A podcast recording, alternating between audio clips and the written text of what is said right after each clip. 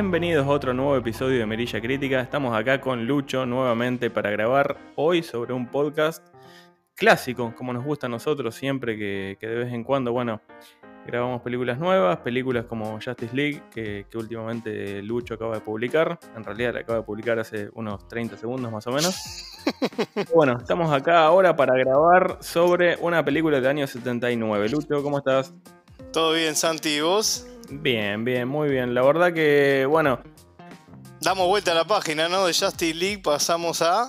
Sí, bueno, Justice League, esa te la clavaste vos, cuatro horas son totalmente tuyas. Esa, bueno, te doy la derecha ahí, esta horita y media, en realidad 92 minutos. Estamos, digamos, en, en lo que a Mirilla le gusta mirar los jueves de película.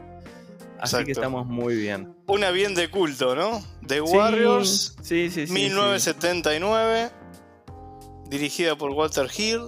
Uh -huh. No sé cómo llegamos a esto. Vos estabas mirando ahí en. eh, Bueno, Amazon Prime. Supuestamente Sí. está ahí.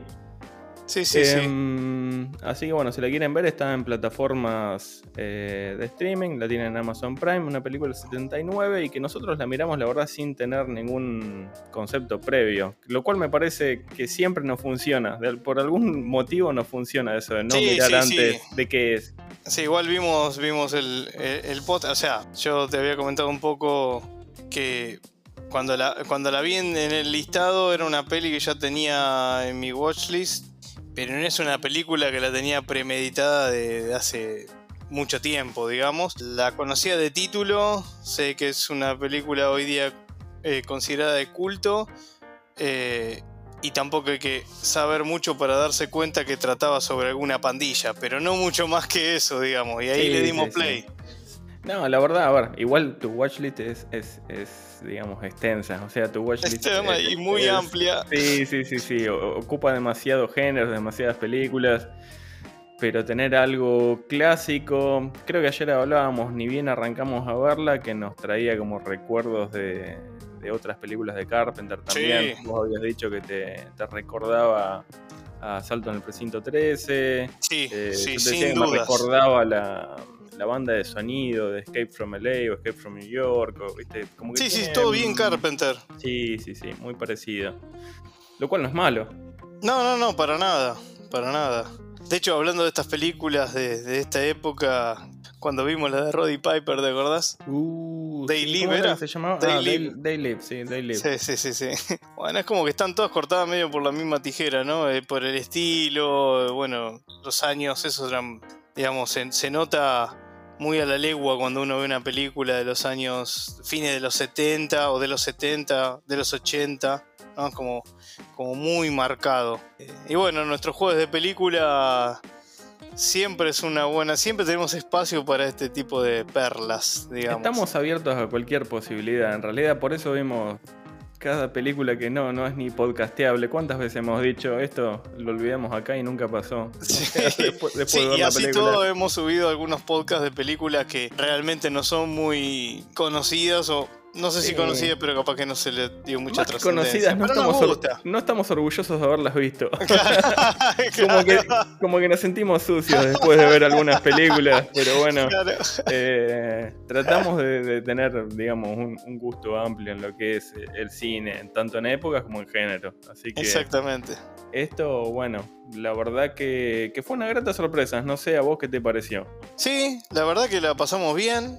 Eh, ya desde el arranque, el, el inicio, la intro, esa un poco extensa, digamos, con, con los títulos y la música, esa estridente, esa típica de los Mm. de, de- de la época, muy de la época. Me gustó, me gustó. Me acuerdo una, en una vuelta, en, en un momento vos dijiste, se está tornando como reiterativa la, la trama. Parecía como que estaba medio en un bucle infinito. Sí, sí, sí, sí, sí. Era como que la Pero- película se había convertido en su propia película. Había, Claro. Eran como, como episodios de 10 minutos de, de la misma escena. Pero bueno, Sí, porque eran los tipos escapando. A ver, vamos a poner en contexto vamos, sí, cómo era. eso, vamos. Si querés poner, ar- arrancar con una breve sinopsis eh, de, de qué es lo que vimos.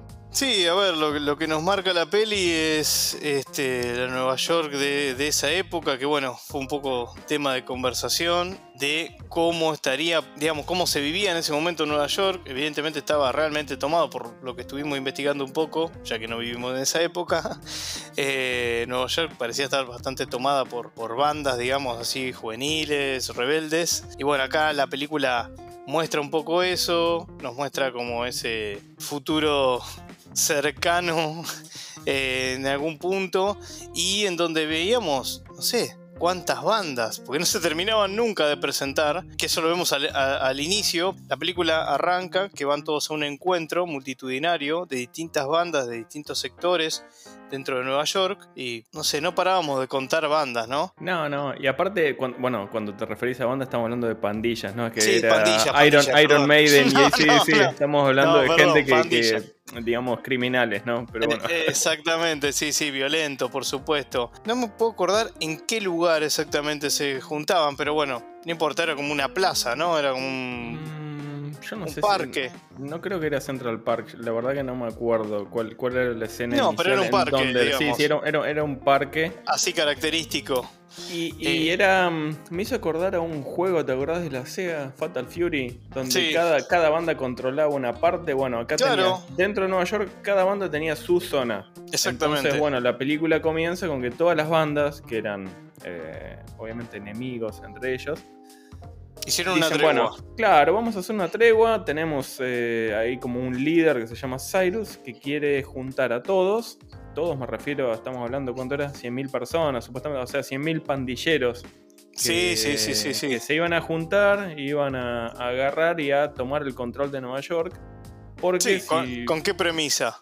Con la premisa de que si ellos se juntaban todos iban a superar a los policías. Digamos, no iba a haber tantos policías para poder controlar, eh, digamos, para controlarlo a todos. O sea, por separado, el tipo consideraba que por separado los tipos se iban a estar peleando entre ellos y no iban a tener el real control de la ciudad. En cambio, lo que hizo fue, bueno, hagan una tregua, nos juntamos todos y vamos a reinar. Obviamente que eso iba a ser un despiole terrible, lo cual pasó, ¿no? Porque el puntapié de la peli, ¿cuál es, Santi? Que lo matan al tipo. Hay uno que Sí, sí. mata a este Mesías, digamos, ese Sí, jefe. Exactamente. Ni bien arranca, o sea, termina la, la escena intro que dura una eternidad, no, no que sea mala, pero Sí, dura una eternidad en cuanto que hoy en día una introducción de una película no, No, dura eso porque ni te, te aburrís. Pero digamos, lo, lo matan a este Cyrus, y no es un spoiler porque por eso es que existe la película. Sí, sí, sí, tal cual. Y bueno, básicamente todas las pandillas que se iban a unir dicen, momento, acá algo pasó, no, en realidad no hay tregua. Bueno, y se- ahí arranca el, el- el problema Sí, entre y, todos. y hay, y hay un, un flaco que es uno de los actores, vamos a decirlo así, conocidos. Lo van a reconocer si vieron la película Comando. este es el, el personaje el cual Schwarzenegger se amarrea como si fuese un, un muñeco, porque es bajito el actor. Y culpa a uno de, de los integrantes de la pandilla de los Warriors. De ahí el nombre de la película, ¿no? Tenemos a los Warriors como dentro de todas las pandillas, de la cantidad, de los cientos de pandillas, miles de pandillas que había, los Warriors son los principales, lo señala y bueno, a todo esto llega la policía también, entonces se arma toda una escaramuza ahí y están los que persiguen a los Warriors, los que escapan de la policía y ahí sí es, digamos, arranca se puede decir la película. Y son los tipos estos, los Warriors, intentando volver a su territorio. Que para eso tenían que tomar este. Sí, lo cómico tren, es bueno. digamos, hoy, subte, hoy- no me hoy acuerdo en día parece chistoso, pero bueno, tenían que tomar el subte para volver a su territorio. Eran pandilleros, pero dependían del transporte público porque si no los iban a matar. Exactamente. Eh, sí, sí, sí. Había algo igual también bastante llamativo que, que lo charlamos mientras la mirábamos. Era que solamente había o pandilleros o policías en la película, no había, no había mm, digamos, gente en las Sí, calles no veías transeúntes. Sí, sí, sí. No, parecía, ni extras, nada. parecía una ciudad sitiada. Sí, sí, totalmente vacía. Bueno, eh, estuvimos hablando de este tema de que mm, cuando se estrenó la peli en esa época, la, la Paramount Pictures, digamos, no quería hacerle publicidad porque esto de que haya, digamos, cinco pandilleros por cada policía no era un buen mensaje para la época. O sea, era bastante eh, problemático para una empresa, digamos, eh, estar atrás de esto. Así que dijeron, bueno, no le vamos a hacer publicidad. Creo que habíamos visto que, que la peli se estrenó en solamente 200 cines en Estados Unidos, o sea, muy, muy poquito.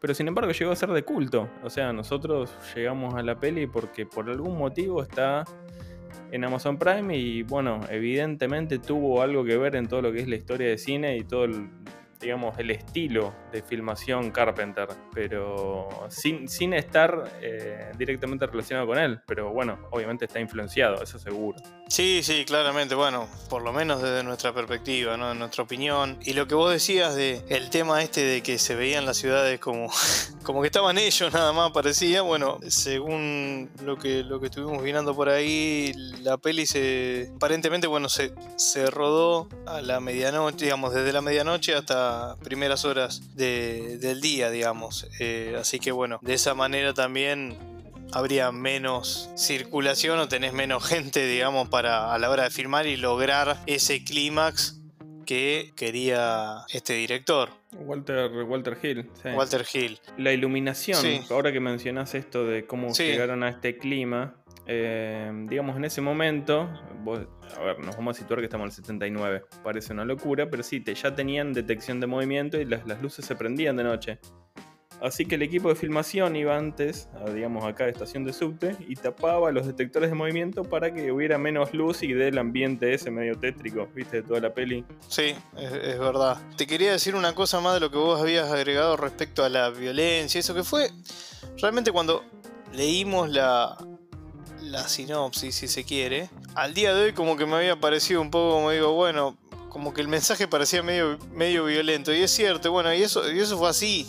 Digamos, como decías vos, Santi, e incluso, digamos, molestó bastante a, a, mucha gente, que incluso, bueno, ya en esa época eh, pretendían, digamos, prohibir la película. De hecho, según se indica, la misma Paramount, de acuerdo a que después del, del estreno, no sé cuánto habrá de cierto o no en eso, eh, como que se despertó un poco la violencia, que en realidad ya estaba la violencia instalada, porque por algo también surgió la película, y como que en ese momento estaba muy a flor de piel todo el tema este de, la, de las bandas, que era un poco lo que vos me comentabas ayer, después lo que, lo que bueno, estábamos hablando también de, de Charles Bronson, de todas esas películas que te mostraban un poco Estados Unidos en esa época, ¿no?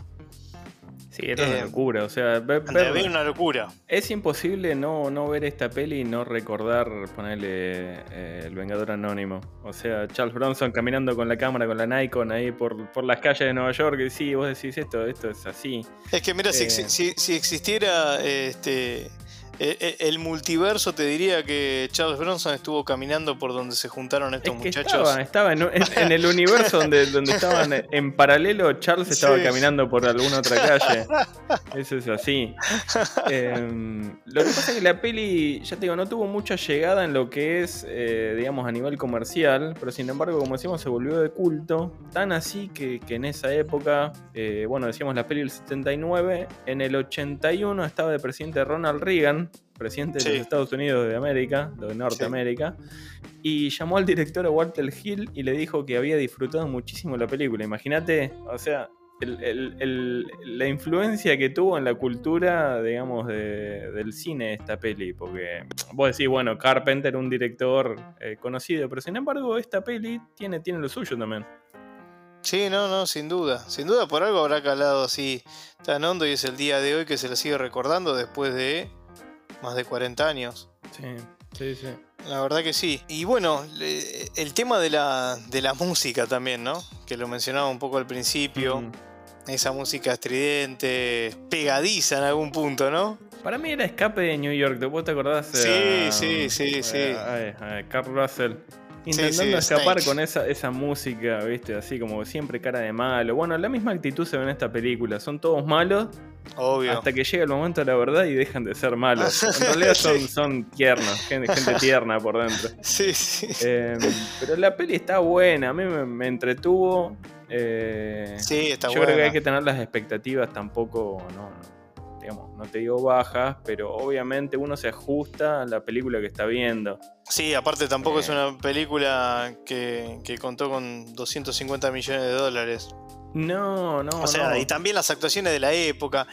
todo fue cambiando, digamos, ¿no? O sea, si ustedes ven una película de los años 70, incluso de los años 80 quizás, el estilo, la actuación, y si vamos más atrás, ni hablar, en, en lo gestual, en un montón de cosas, que, que, la verdad que yo desconozco porque no soy actor, pero digo, te das cuenta, te das cuenta que, que, que, hay algo como, ayer veíamos algunas peleas y eso parecían bueno, uno recibió un golpe de verdad, ¿no? Me decías. Sí, sí, uno a uno le partieron tres costillas sin querer, uno de los extras. Eh, estábamos viendo no recién reírse, pero bueno. Ay, no, no, bueno, igual, pobrecito a esta altura, 40 años después, anda a saber. Sí, a. Em, hay una escena que hay distintas pandillas, una son los Baseball, baseball Furies, y la otra, bueno, son los Warriors los que están escapando. Y estos, los Warriors, hay uno que le pega un batazo, pero un batazo en serio, era un bat de madera macizo y le partió tres costillas al,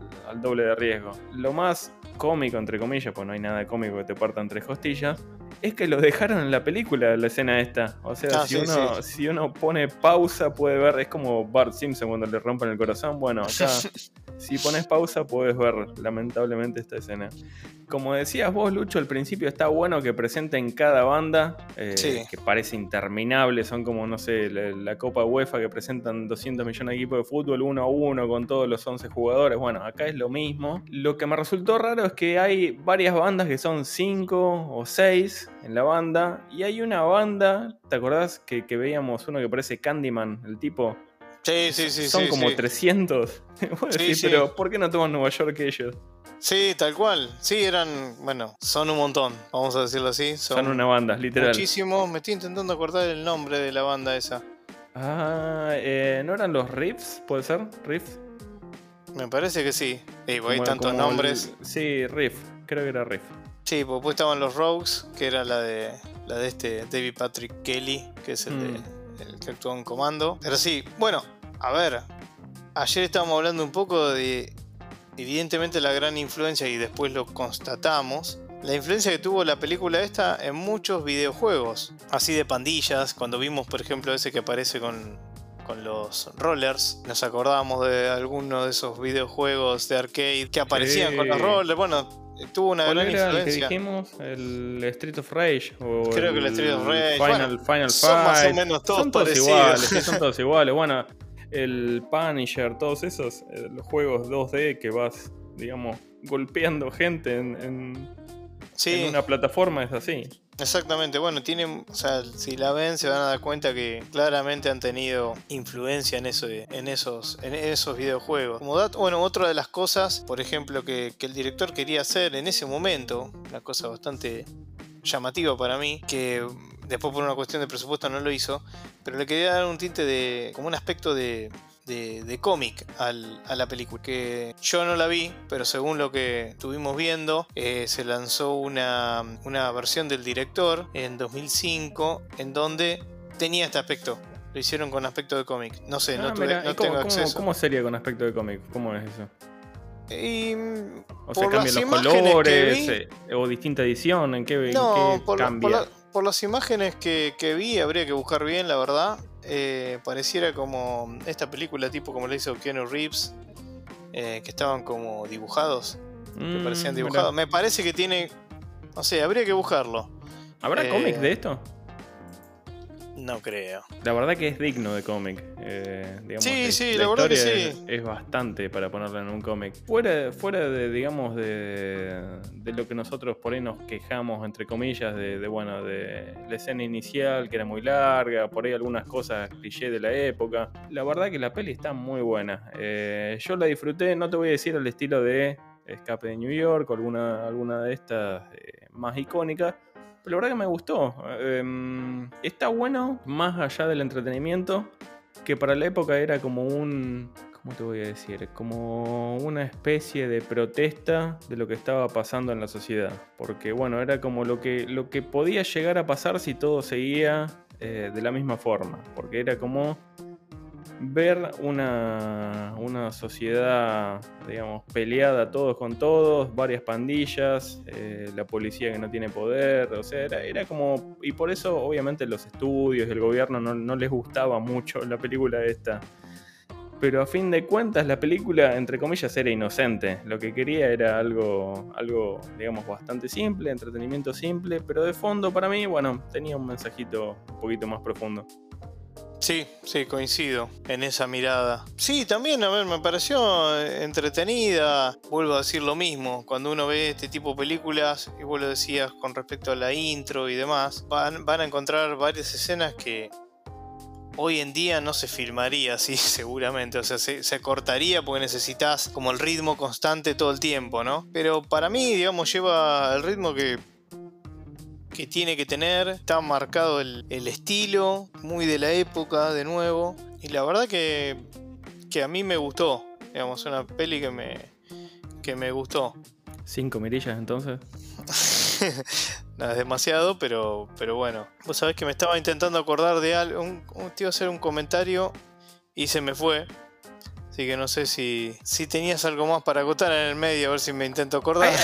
Hay, muchos detalles bastante cómicos de la película. Va, cómicos. Eh, la verdad, ah, eso, eso, Algunos son para podcast, otros son para hablarlos un jueves tomando Fernet. Eh, la verdad que, que, leímos bastante de la peli, no por. Digamos, nosotros generalmente miramos algo, en este caso no, no teníamos idea.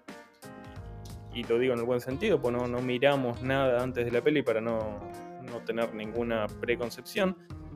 Pero bueno, después de haberla visto, la verdad que nos llamó la atención de, cómo se nos pasó por alto, porque esa es la realidad. Eh, hasta el día de hoy, la verdad que yo, por lo menos, no sé vos, Lucho, pero yo no, la había escuchado. Por ahí la tenías en el watchlist, pero no era algo que yo, yo lo tenía como, digo, uy, esto lo tengo que ver porque sé que es de culto, no era el padrino para mí. No, no, no, más vale, digamos, no la tenía tampoco como para decir, esta película, la, a ver, como me pasó con algunas películas de Carpenter que tenía un poco ahí en escondidas, va, no escondidas, sino ahí en la lista muy detrás y que a veces como vos decís, como es muy extensa la lista, se va haciendo cada vez más extensa, a veces perdés, ¿no? Eh, el hilo decís, hoy, hoy te acordás de una película, decís, uy, tengo que ver esta peli, qué sé yo, la agregás y después te aparecen 20 más y te quedan ahí en el medio. Es medio difícil a veces de llevar, entonces cuando surge la oportunidad la idea es, es, verla. Y antes que me olvide, que ahí me acordé de lo que te quería decir, que vos decías el tema de, algunas escenas o algunas cosas que pasan y que pueden ser, entre comillas, graciosas. Siempre tengo la duda porque es obviamente que es imposible, o por lo menos para mí, es imposible de, lograr la misma sensación es, ayer nos reíamos con una, por ejemplo, una de las tantas escenas, pero una en la de que este, este, este tipo, el, que actuó en, comando que, que, te comentaba, cuando hace sonar con los dedos la, la, botellita, empieza a cantar, como re bizarra esa, esa escena. ¿Te acordás que está en el auto y le canta a los Warriors. Sí, sí, me acuerdo. estoy intentando recordar el nombre, ese es el tema. Ahora me mataste con eso, ¿viste? Bueno, los dos somos parecidos en eso. No, es que el nombre, es que el nombre del actor decís. El nombre del actor, sí. Ah, el nombre del actor, em, ya te digo, David Patrick Kelly. Ya lo había mencionado Exactamente. Que, ni, bien, ni bien apareció, yo te acordás que te dije, bueno, vos me dijiste que era conocido, yo no me había dado cuenta. Sí, y cuando está hablando por el teléfono. Pero cuando, cuando empezó a hablar por teléfono, yo te dije, para, es el que siempre habla por teléfono en comando.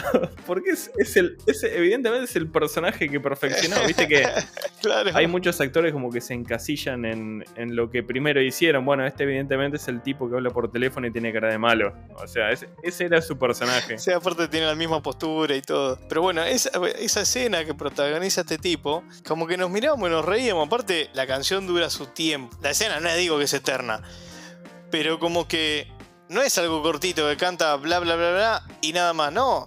Canta una buena canción para, para los muchachos. 6 minutos, 6 minutos 35. Es una canción de Maiden, si y es re, es re bizarra esa escena. Y no tiene, no tiene nadie cantando de fondo. O sea, son sintetizadores estridentes con un, con un ruido medio raro de fondo que no sabe qué está pasando. Tic, tic, tic, haciendo con las botellitas. Tic, tic, tic. Bueno. No, no, es una locura. Pero a ver, no, no, no, está fuera de tono. Está todo. a mí me parece que está todo bien unificado. O sea, está todo, tiene, todo tiene coherencia. Claro, pero ¿sabes por qué quería mencionar esa, esa escena, por ejemplo? Y hay más. Y en estas películas hay muchas más.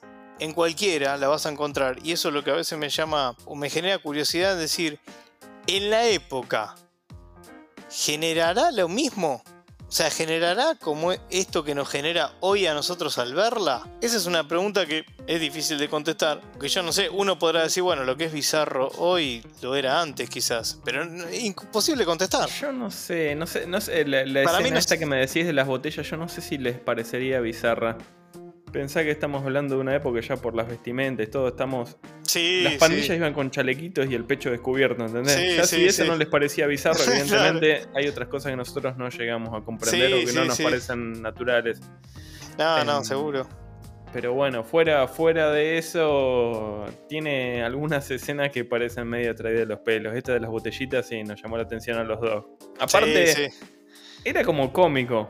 Eh, sí, sí, sí. les recomendamos que la vean. No vamos a dar más detalle de, esta escena, pero llega un punto que decís: Momento, yo pensé que era parte de la banda de sonido y, y no, no es la banda de sonido. Lo resumimos de la siguiente manera: a ver, si para aquellos que han visto lo reiteramos, ¿no? Películas así del estilo de Carpenter, de, de, esa época, deberían verla. Hmm. Deberían verla sin duda. Y bueno, como vos decías, Santi, hoy en día la pueden encontrar como la vimos nosotros, más allá de que también nos habían mandado el Blu-ray, pero quisimos hacer uso de Amazon Prime. Sí, siempre. bueno, la pueden encontrar en Amazon Prime Video, así que después no sé si estará en otra, en otra plataforma, quizás sí, hay tantas hoy en día que, que no sé. Pero bueno, sé que hay muchos de nuestros seguidores que tienen Amazon Prime, así que la pueden buscar ahí, The Warriors. Sí, y para, darle un cierre al, episodio, vamos, ahora sí, no, me dijiste cinco mirillas que no, bueno. Al ¿cuál es, tu, ¿Cuál es tu evolución final? Yo le daría tres sólidas mirillas. Estaba entre 3 y 3.5 y 3.5 y 3 y media. Ese sólidas le da un punto 5 más. Eh, sí, tres sólidas mirillas. Me, gustó, la, la, peli me gustó, la verdad que. La verdad que está buena. A veces realmente uno intenta y hablo por mí, ¿no? Eh, intento ser lo más justo, objetivo posible con una película así de esta época, porque de, este, de este, estilo, digamos, de, estas épocas, cuando tienen tantos años, porque a veces es muy difícil juzgarla como si uno la hubiese juzgado en ese momento. Más allá que uno intenta hacer el esfuerzo, hay cosas que quizás la, la dejas pasar, o no sé si la dejas pasar, pero como que lo entendés la época, como vos decías, algunas escenas que parecen bizarras hoy en día, quizás en, otro momento no lo eran.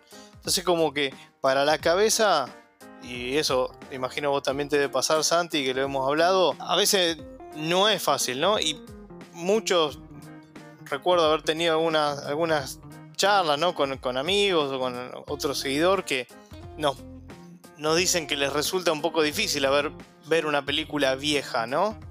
Ni hablar esa película que incluso vos te especializás mucho más que yo, como La Máquina del Tiempo, que ya la hemos nombrado en otros podcasts, o El Planeta de los Simios, ya nos estamos yendo mucho más atrás. Sí, pero ahí, va, ahí Pero son disfrutables, claro, Son, disfrutables y a mí creo que es subjetivo por el, por el motivo de que a mí me resulta más fácil, yo lo, lo hablé con vos, que me resulta más fácil a mí ver una película del año, no sé, 65 que una del año 2019 pero por una cuestión de que a mí me gusta el tema de la historia, el tema de la fotografía, de cómo está filmada, y tengo, digamos, y creo que ahí estamos iguales, esa capacidad de, abstraernos de, eh, bueno, esto fue filmado en tal época, vamos a situarnos de la mejor forma que podamos en esa época para... Exacto no te digo para evaluarlo, porque en realidad cuando estamos viendo la película queremos disfrutarla. No es que estamos eh, con, el, con el anotador y el lápiz, ¿viste? restándole puntos. No, no es que estamos así.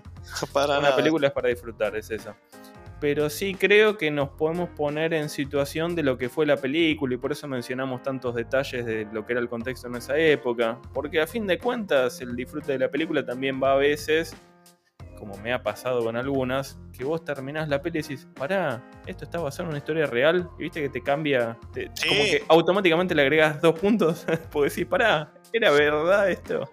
Eh, hay cosas, hay veces que cuando uno se entera, por eso a mí me gusta cuando veo una película, saber lo necesario quizás de antemano, a veces, a veces cuando lo amerita, y sobre todo cuando la, después de verla, que hay cosas que quizás nos puede hacer ruido, decís, esto habrá pasado realmente o esto tiene pinta de que se habrá basado en y empezamos a investigar y como que eso te va nutriendo y hay cosas que naturalmente creo que toman otro valor cuando vos las, las pones en otro contexto, ¿no? O en un contexto concreto.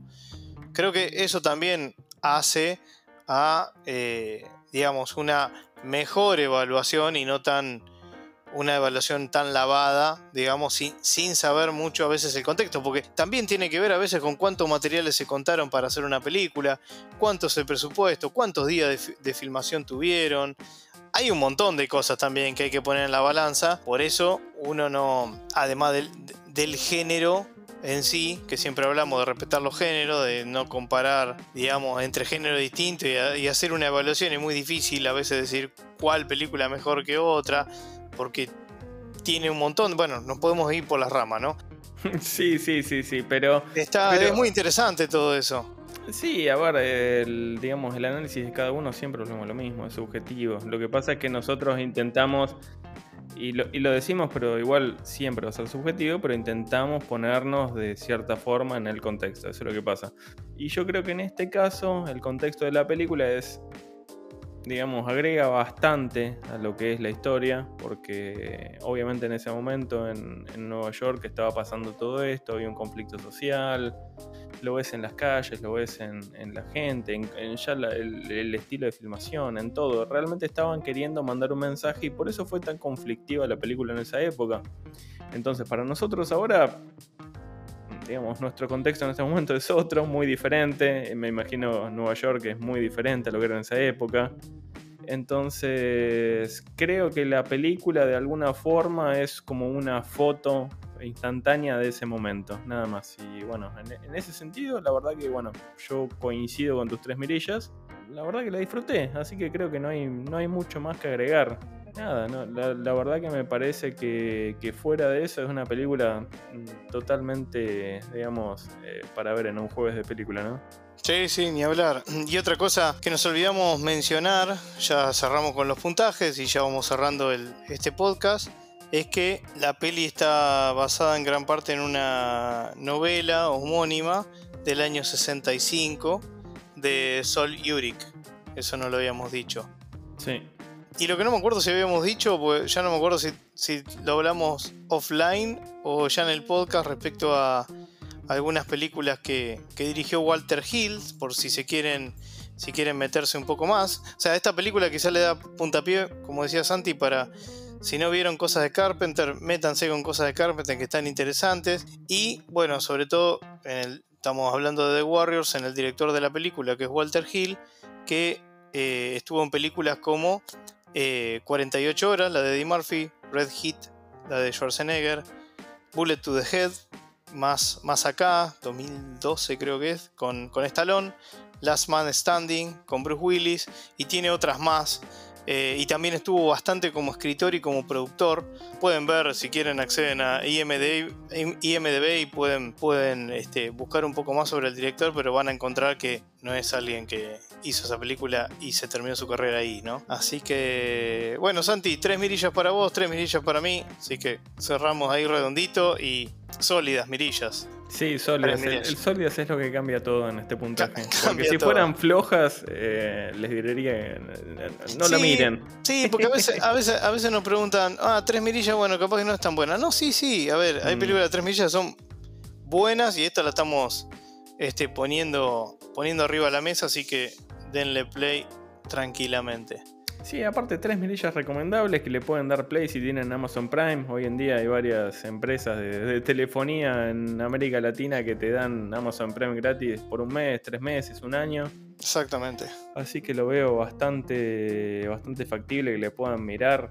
Por lo menos, a ver, si se bancan la escena inicial de 6 minutos 35 de la música, el resto de la película va a pasar volando. Así que eh, aguanten 7 minutos de película y ahí deciden. Exactamente. Bueno, eh, con eso vamos cerrando. Santi, si te parece. Sí, yo creo que con esto vamos cerrando. Acuérdense que, Lucho acaba de sacar el podcast de la Liga de la Justicia. Con un eh, invitado especial un podcast de 8 horas, porque por cada minuto de película, Lucho habla 2 minutos, uno de la película en vivo y en directo, hablando de escena a escena, o sea, fotograma a fotograma, y después otra, una voz en off de, lo que es lo que está pasando. Así que bueno, si tienen tiempo, 8 horas, un día de laburo, pueden escucharlo con paciencia. Bueno, recuerden que nos pueden seguir en Instagram y en Spotify, también en otras plataformas digitales de podcasting como Google Podcast, Apple Podcast y Pocket Cast. Bueno, Santi, los invitamos a todos a escuchar, bueno, este podcast que lo estarían escuchando, si no, de otra manera no se estarían enterando de esto. Estaría, difícil, pero bueno, si tienen sugerencias eh, sobre qué película quieren que veamos o tienen algún comentario, queja, lo que quieran, pueden ponerlo en alguna de las redes sociales que mencionó Lucho recién. Exacto. Y ya saben, nosotros estamos acá, las películas son para nosotros un entretenimiento, una diversión, pero bueno, eh, el podcast es también una, una, parte fundamental de nuestra vida peliculera. Así que bueno, muchas gracias por escucharnos. Bueno, gracias Santi, nos vemos en el próximo podcast. Hasta luego. Chau, chau.